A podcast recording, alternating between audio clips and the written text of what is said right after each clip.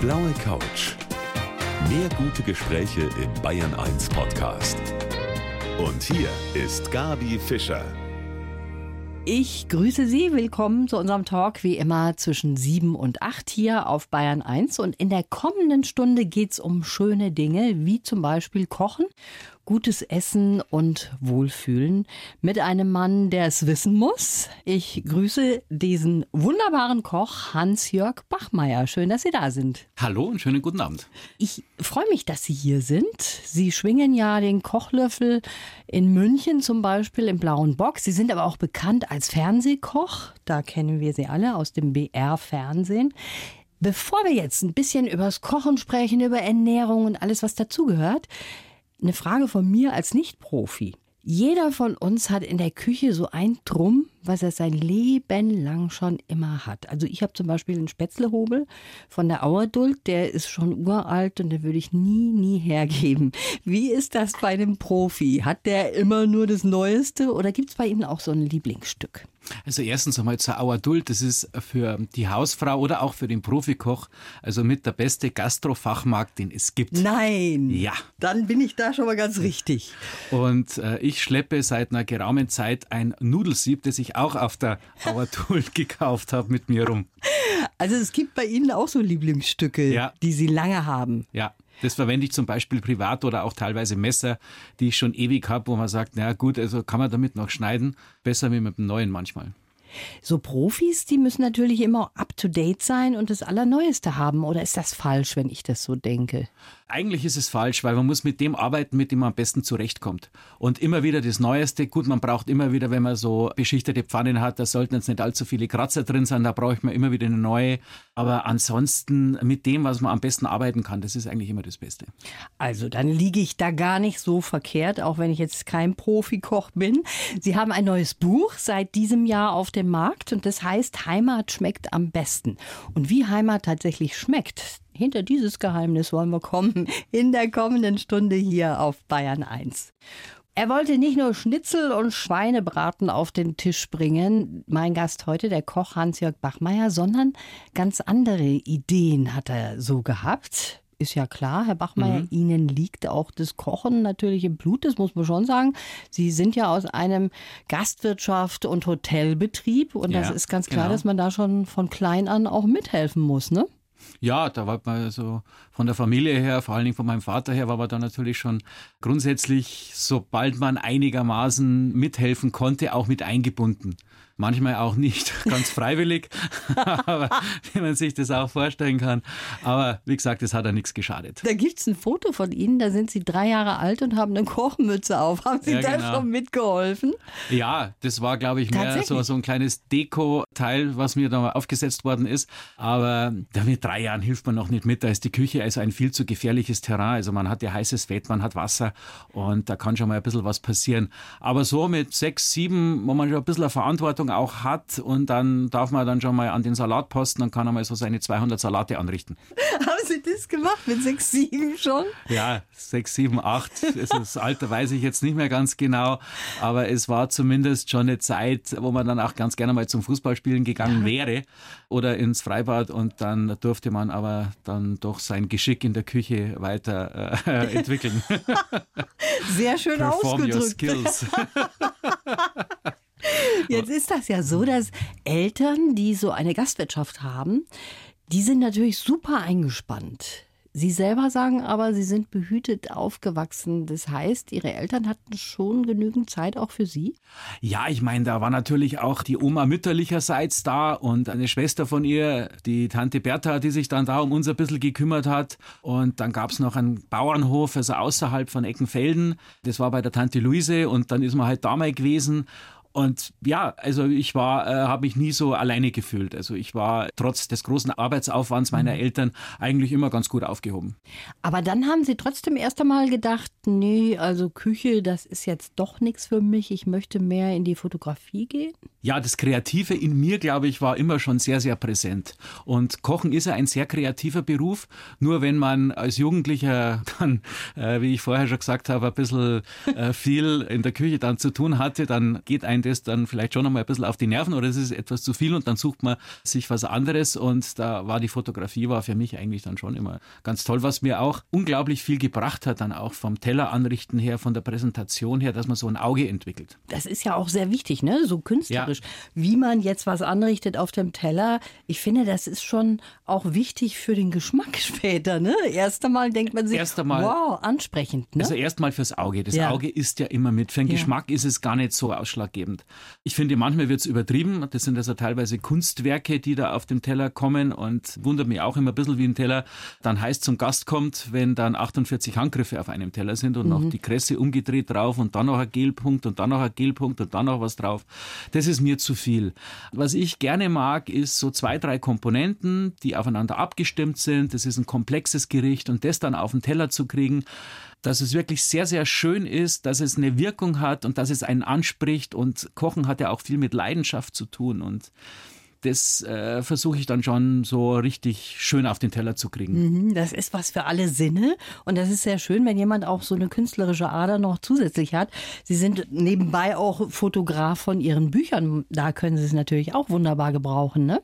Also von meinen Büchern her weniger. Das macht also so. der Bene, das ist mein Fotograf. Aber was ich sehr, sehr viel selber fotografiere, ist zum Beispiel für meine Kolumnen, die ich mache. Also Sie können das im doppelten Sinne noch gebrauchen, auch diese Ausbildung zum Fotografen. Fotografen. Aber was hat Sie dann letztlich doch zum Kochen gebracht?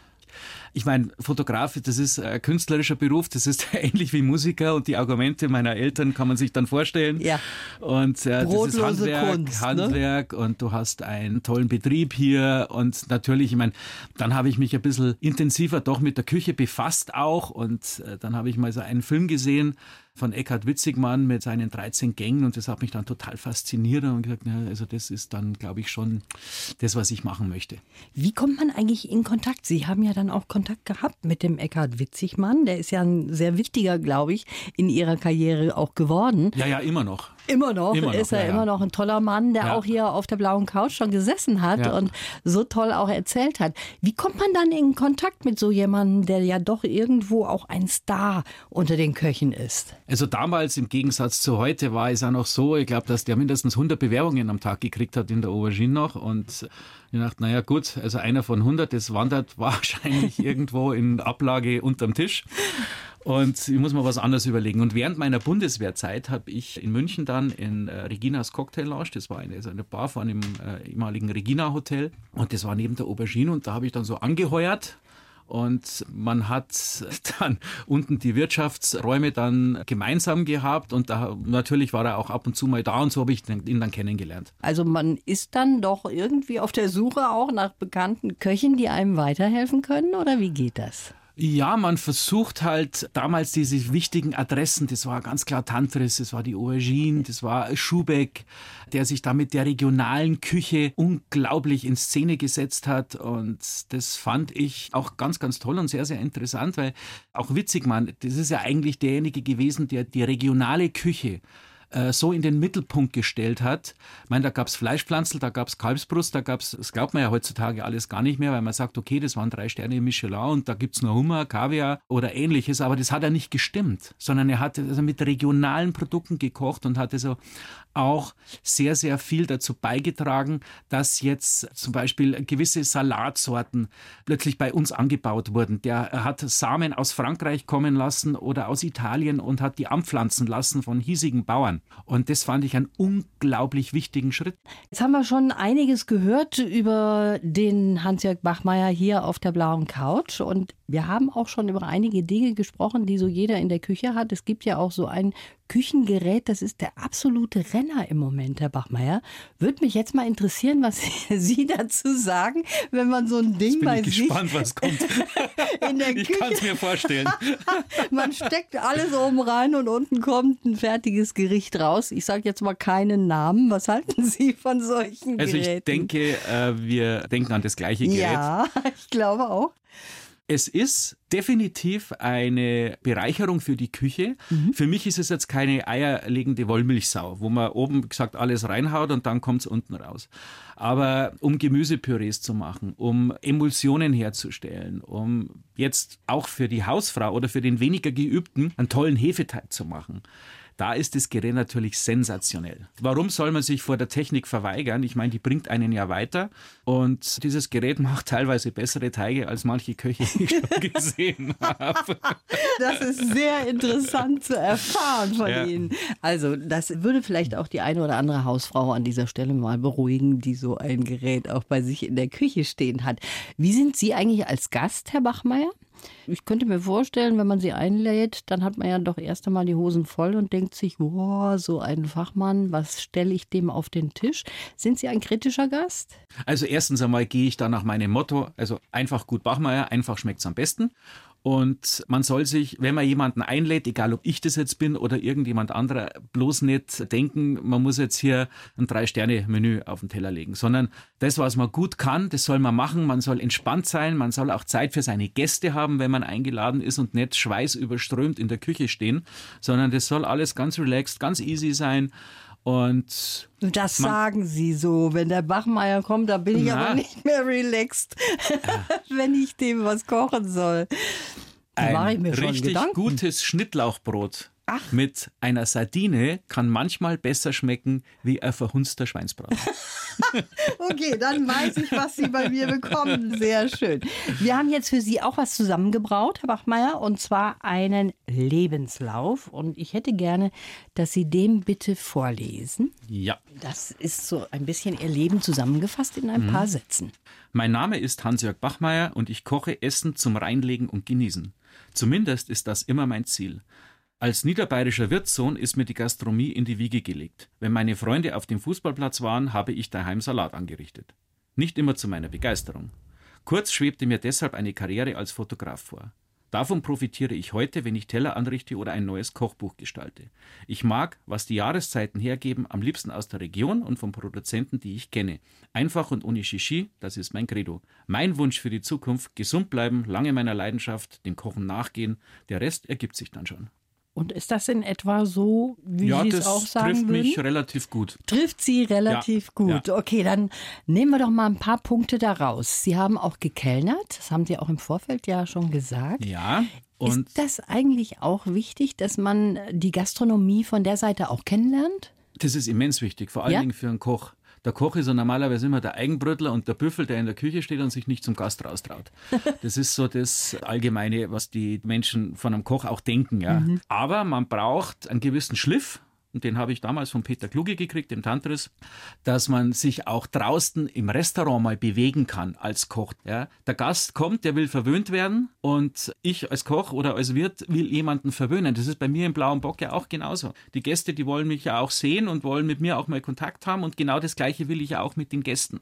Jemanden zu verwöhnen, jemanden glücklich zu machen, das ist unglaublich schön. Man kann sich sein Lob sofort abholen oder auch nicht. Ich meine, es gibt natürlich auch Kritikpunkte, wenn einmal irgendwas schiefgegangen ist und wir sind alle Menschen, es geht einfach einmal was schief. Und da muss man aber auch kommunizieren mit den Gästen, muss sagen, tut mir leid, gebe da Schnapsal aus oder es hat einfach nicht hingehauen oder irgendwas ist passiert. Ich kann es nicht nachvollziehen, aber es tut mir leid, das ist ja auch menschlich. Ja. Ja, natürlich. Ich würde auch alles verzeihen, wenn der Service mir das erklärt, ja. Oder der Koch womöglich selber Genau. kommt und sagt, hey, da ist dies und jenes schiefgelaufen. Tut mir leid für heute. Da gibt es jetzt einen Schnapsal oder irgendwie sowas. Ja. Dann würde ich auch sagen, mein Gott, kann jedem passieren. Aber wo wir gerade dabei sind, was ist denn Ihnen schon mal passiert, was Sie immer noch im Hinterkopf sagen und sagen, das war eine schreckliche Situation. Da ist wirklich was schiefgelaufen. Es passiert immer irgendwas, ja. Wenn du jetzt Fische brätst, der eine mag den komplett durchgebraten, was ich überhaupt nicht mag. Und ich braten eher ein bisschen glasig. Und dann sagt der Gast, ja, der ist mir aber zu roh. Das ist eine Ansichtssache, ja. Aber es, es gibt auch Dinge, die wirklich schief gehen, aber die würde ich dann nie im Leben auf den Teller legen. Weil wenn ich irgendetwas, wo ich sage, Jesus Maria, das darf ich also nicht essen, aber ich gebe es raus, bloß dass der Boden weg ist. Das passiert bei mir nicht. Das klingt aber so, als wären Sie ein sehr netter Chef, ein gelassener Chef. Ist Oh, das so? Oder können Sie auch mal unter der Decke hängen? Da hänge ich oft. Ja? Ja, da hänge ich oft, ja. Aber manchmal merkt man es, manchmal merkt man es nicht. und man kann auch mit den Augen kommunizieren und dann wissen die Leute schon, oh, jetzt ist wieder irgendwas passiert. Es ist ein Stressberuf. Du hast genügend Zeit, dich vorzubereiten, dann kommt der Service und der Gast wartet ja ungern lange und dann hast du halt eine Stunde, zwei Stunden, hast du wirklich allerhöchste Konzentration. Du musst einfach bei dem sein, was du tust, das sage ich auch immer. Und immer wieder auf deine Mitarbeiter oder auf deine Kollegen schauen, weil wir haben ja verschiedene Posten in der Küche. Der Gast möchte ja, dass alles gemeinsam dann am Tisch ist. Und das ist Kommunikation, das ist Konzentration. Und wenn da mal was schief geht, dann kann natürlich ein ganzer Tisch wegfliegen. Und da muss man halt dann dahinter sein und auch mal vielleicht ein bisschen lauter werden. Kann ich mir jetzt bei Ihnen gar nicht so richtig vorstellen, aber gut, wenn Sie das sagen, dann glaube ich Ach, Ihnen. Deswegen gehe ich zum Boxen. Tatsächlich? Ja. Gehen Sie zum Boxen? Ja, ja. Da mal so ordentlich Mindestens dann einen einmal in der Woche. rauslassen? Ja, das ist auch gut. Es schult das Auge, es schult deine Konzentration, es macht dich beherrschbar und das ist ganz, ganz wichtig. Der Herr Schubeck geht ja laufen, ne? also sogar nachdem sein Laden zumacht, dass er dann nochmal eine Runde Ja, dreht. das, das mit der Nacht hat er schon immer gehabt. Das ich glaube, bei euch ist es sowieso, dass das Leben sich so ein bisschen verändert, ja, dass man mehr in der Nacht dann lebt. Im Ja, das war vielleicht früher so, als man noch ein bisschen jünger war, ein bisschen bessere Kondition gehabt hat. Da ist man dann auch schon mal in äh, diverse Etablissements in München, laute Musik und mal einen schönen Gin Tonic. Das hat sich in der Zwischenzeit also mit, mit dem Alter auch ein bisschen relativiert. Also das machen wir jetzt nicht mehr so. also die Zeiten sind Die mal Zeiten vorbei. sind bald vorbei. Genau. Alles ja. klar. Aber schön, dass Schön Sie, war's. Schön war's, genau. Und schön, Schön dass Sie hier Genau. bei mir auf der blauen Couch sitzen. Der Hans-Jörg Bachmeier, heute mein Gast. Herr Bachmeier, Sie sind knapp über 50. Wir haben jetzt gerade schon über Alter auch gesprochen. Laut meiner Kardiologin ein medizinisches Alter von 38. Ist gut, gell? Tatsächlich? Ja, hat sie mir Wow, gesagt. zu der Frau gehe ich auch. Die müssen es mir mal Die isst auch sehr, sehr gern. Deswegen wahrscheinlich. Und Sie sagen, Sie sind ledig. Ja, aber so gut wie verheiratet. Also das ist ein Status, den müssen Sie mir jetzt erklären. Ist das kurz vor der Heirat oder gar keine Heirat und man bleibt so oder wie ist ja, das? das will ich jetzt da in der Öffentlichkeit gar nicht so diskutieren, aber ich bin äh, mit meiner Floriane ja schon seit, also die zehnte Wiesen jetzt, wir haben uns auf der Wiesen kennengelernt. Sie rechnen nach Wiesen, okay. Wir rechnen nach Wiesen. Ja, gut. Also neun Jahre und wir leben zusammen und Haben Sie die auch, Liebe geht ja durch den Magen, überzeugen können mit Ihrem Essen oder war das erstmal überhaupt nicht Thema bei Ihnen? ja, das war schon Thema. Also ich kann mich noch erinnern, Wiesen war, dann war sie das erste Mal bei mir beim Essen und äh, sie hat eine Allergie gegen Kuhmilch und Ei. Das wusste ich aber nicht, hat sie ja nicht gesagt. Und dann habe ich mir gedacht, na, so nach der Wiesen geht die Trüffelzeit los. Dann war sie bei mir im Lokal, habe ich ja natürlich so einen alten Klassiker, also auch vom äh, Eckhard Witzigmann, äh, so Rahmspinat mit pochiertem Ei. Da war natürlich alles drin. Aber sie hat es brav gegessen. Hat sie? Hat sie es, ja. Wow. Schön weißer Trüffel drüber und äh, schmeckt natürlich sensationell gut. Ist ein absoluter Traum für mich, eines der besten Gerichte, was man mit weißen Trüffeln machen kann. Habe ich natürlich nicht gewusst, aber sie hat dann ziemlich gelitten, glaube ich. Aber das war ja ein großer Liebesbeweis, Ja, gleich schon ja. zu Beginn. Und das kann ja nur gut gehen. Heimat schmeckt am besten. So heißt sein neues Buch von meinem heutigen Gast, dem Hans-Jörg Bachmeier, der heute bei mir hier auf der blauen Couch sitzt. Wie schmeckt Heimat bei Ihnen? Ich bin, glaube ich, in der Zwischenzeit ein ziemlich geerdeter Mensch. Und äh, Heimat ist für mich nicht unbedingt ortsbezogen, sondern Heimat ist für mich, wo ich mit Freunden zusammensitze, wo ich mit meiner Frau zusammensitze, wo ich eine schöne Flasche Wein trinke, wenn du in Italien bist, einen guten Risotto isst oder einen schönen Fisch. Das ist für mich auch Heimat. Einfach, wo ich mich wohlfühle, wo ich mich geborgen fühle, das ist für mich Heimat. Wichtig aber bei uns auch regionale Küche, regionale Produkte. Ja, sehr wichtig. Regionale Produkte, vor allen Dingen was Gemüse angeht. Man muss die Kirche ja immer beim Dorf lassen.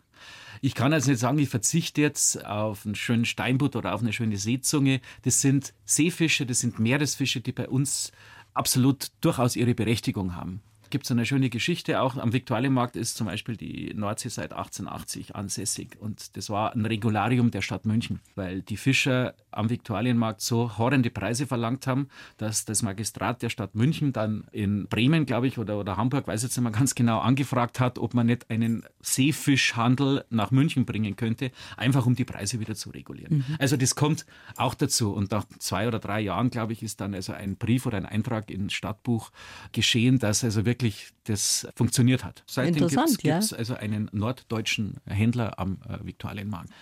Und nochmal auf das zurückzukommen, wichtig ist, dass man die Kirche im Dorf lässt. Ja. Also jeder von uns isst gern Garnelen, jeder von uns isst einfach, warum soll ich das von der Speisekarte streichen? Muss ich gar nicht. Aber alles, was Gemüse angeht, das versuche ich schon regional. Wirklich mhm. kurze Wege, weil dann schmeckt es ja auch. Viele sind in Italien in Urlaub und sagen, wow, das war eine super Zucchini, das war eine super Tomate toll und die schmeckt so gut und bei uns schmecken sie überhaupt nicht. Ja, wenn ich in den Supermarkt gehe, äh, mir irgendwelche Tomaten kaufe, die vor drei Wochen grün geerntet worden sind, im LKW gereift sind, dass die nicht schmecken, ist kein Wunder. Und da sind wir schon so ein bisschen beim Thema. Also wir Deutsche, wir legen sehr viel Wert darauf, dass das Essen möglichst preiswert ist. Ne? Das ist ja in Geiz ist Geil-Mentalität. Ja, die, ist die schon herrscht ein bei bisschen, uns beim ne? Essen vorher. Und das ist die große Frage, warum ist das eigentlich so bei uns? Ich meine, man kann ja sagen, okay, einmal in der Woche leiste ich mir einfach mal ein gutes Stück Fleisch. Muss ja Natürlich. jetzt nicht jeden Tag Na, sein. Definitiv Und so kann man auch sparen oder kann versuchen, sein Geld zusammenzuhalten, aber man muss doch auf Qualität achten. Das ist bei uns gar nicht so verankert. Leider Gottes nicht. Es wird zwar vermutlich ein bisschen besser, ganz überzeugt davon bin ich nicht, deswegen habe ich immer noch nur die Vermutung und die Hoffnung natürlich, weil die Hoffnung stirbt zuletzt. Viele haben bei uns einfach nicht kapiert, dass das Wort Lebensmittel, das ist ein Mittel zum Leben. Und dadurch kann ich mir 80 Prozent, glaube ich, aller Vitamintabletten und was man sonst noch alles einschmeißt, sparen. Ich kann meine Mitte finden, indem ich eine vernünftige Produkte esse. Dadurch halte ich mich gesund, dadurch halte ich mich in meiner Balance. Und wenn wir mal ehrlich sind, ja, du für 99 Cent ein Schweinefleisch oder irgendwelche Hühnerflügel, die dann angeboten werden von den ganzen Discountern, hey, das geht doch nicht. Das kann nicht funktionieren. Ja. Wie soll das Tier leben? Für mich sind diese Billigpreise, die überall angepriesen werden, Tierquälerei. Weil wenn ich eine gescheite Sau habe, die glücklich gelebt habe, die schmeckt, die brauche ich halt nicht jeden Tag. Oder Ja, ein. Rind. Oder jetzt auf Fische auch bezogen. Ja? Und dann kann ich halt einmal in der Woche oder zweimal in der Woche Fisch essen. Ich kann einmal in der Woche Fleisch essen. Brauche für mich das auch am Sonntag noch mal ein schöner Braten. Aber sonst kann ich mich wunderbar mit Gemüse ernähren, mit schön mal ein paar Nudeln, mal ein, äh, noch mal einen schönen Risotto. Das ist alles wirklich gut, gut machbar. Und eine Redakteurin vom WDR, glaube ich, hat mir das mal erzählt. Also die haben mal versucht, so eine Woche lang über ein gewisses Budget sich über äh, Convenience zu ernähren und einmal frisch gekocht zu ernähren. Und ich glaube, bei dem frisch gekocht sind sogar noch sieben oder acht Euro übrig geblieben. Ja, das denkt man nämlich gar nicht, Ja. dass es tatsächlich Das ist, so ist. wenn man Convenience ist sauteuer Ja, dafür, eben. dass, Entschuldigung, nur Mist drin ist. Aber jetzt mal zurück zum Essen, was man auch dem Bachmeier vorsetzen kann. Dürfte ich Ihnen eine Currywurst vorsetzen? Freilich, Currywurst, wenn es ein gescheiter Metzger gemacht hat, Ja. wenn die Soße vernünftig angesetzt ist, dann auf alle Fälle. Es ist für mich auch eine teilweise eine Delikatesse, vor allem, wenn du mal abends einmal weg warst, dann doch mal Ja. am nächsten Tag, nächsten Tag ein bisschen was, ein bisschen was, ein bisschen was zur Regulierung brauchst, dann ist ein Currywurst mit Sicherheit nicht schlecht. Ich meine, es gibt ja auch wunderbare gute Metzger. Es Mhm. Ja. kommt immer ganz drauf an, was ist in der Wurst drin. Und was so verwunderlich ist, ist eigentlich, dass gerade so Kochshows ja super in sind, super boomen. Ich meine, Sie sind ja auch im Fernsehen, aber ich meine jetzt diese Kochshows, die man sehr häufig Laut sehen und kann. Krawall und Fäkalsprache. So ähnlich, genau. Sie Genau. haben es sehr gut zusammengefasst. Die sind total in und doch nehmen wir uns eigentlich immer weniger Zeit zum Kochen. Und darüber wollen wir gleich noch weitersprechen hier auf der blauen Couch. Ja, wir sind stehen geblieben bei den Kochshows. Die boomen immer noch und da gibt es so viele auf allen Kanälen. Ich habe ja auch einen Fernsehkoch heute bei mir auf der blauen Couch sitzen, den Hans-Jörg Bachmeier im BR-Fernsehen. Wie kann das sein, dass die so beliebt sind? Und doch auf der anderen Seite hat man das Gefühl, mein Gott, nochmal immer weniger Leute nehmen sich die Zeit, um wirklich zu kochen. Also ich glaube, dass das so mehr in der Natur der Menschheit liegt, so Brot und Spiele. So dieses Panem und Circenses, was früher ja auch die alten Römer gern veranstaltet haben. Also viel Krawall, da gibt's Feuer, da wird mit Messer hantiert, dann wird rumgeschrien, dann wird gemacht und getan. Und ja, manche sind ja ganz lustig, ganz witzig. Schauen auch, Sie ja. sich die an? Immer weniger. Immer weniger. Natürlich, als ich angefangen habe, selber im Fernsehen zu kochen, da rein informativ schaut man sich solche Dinge natürlich an.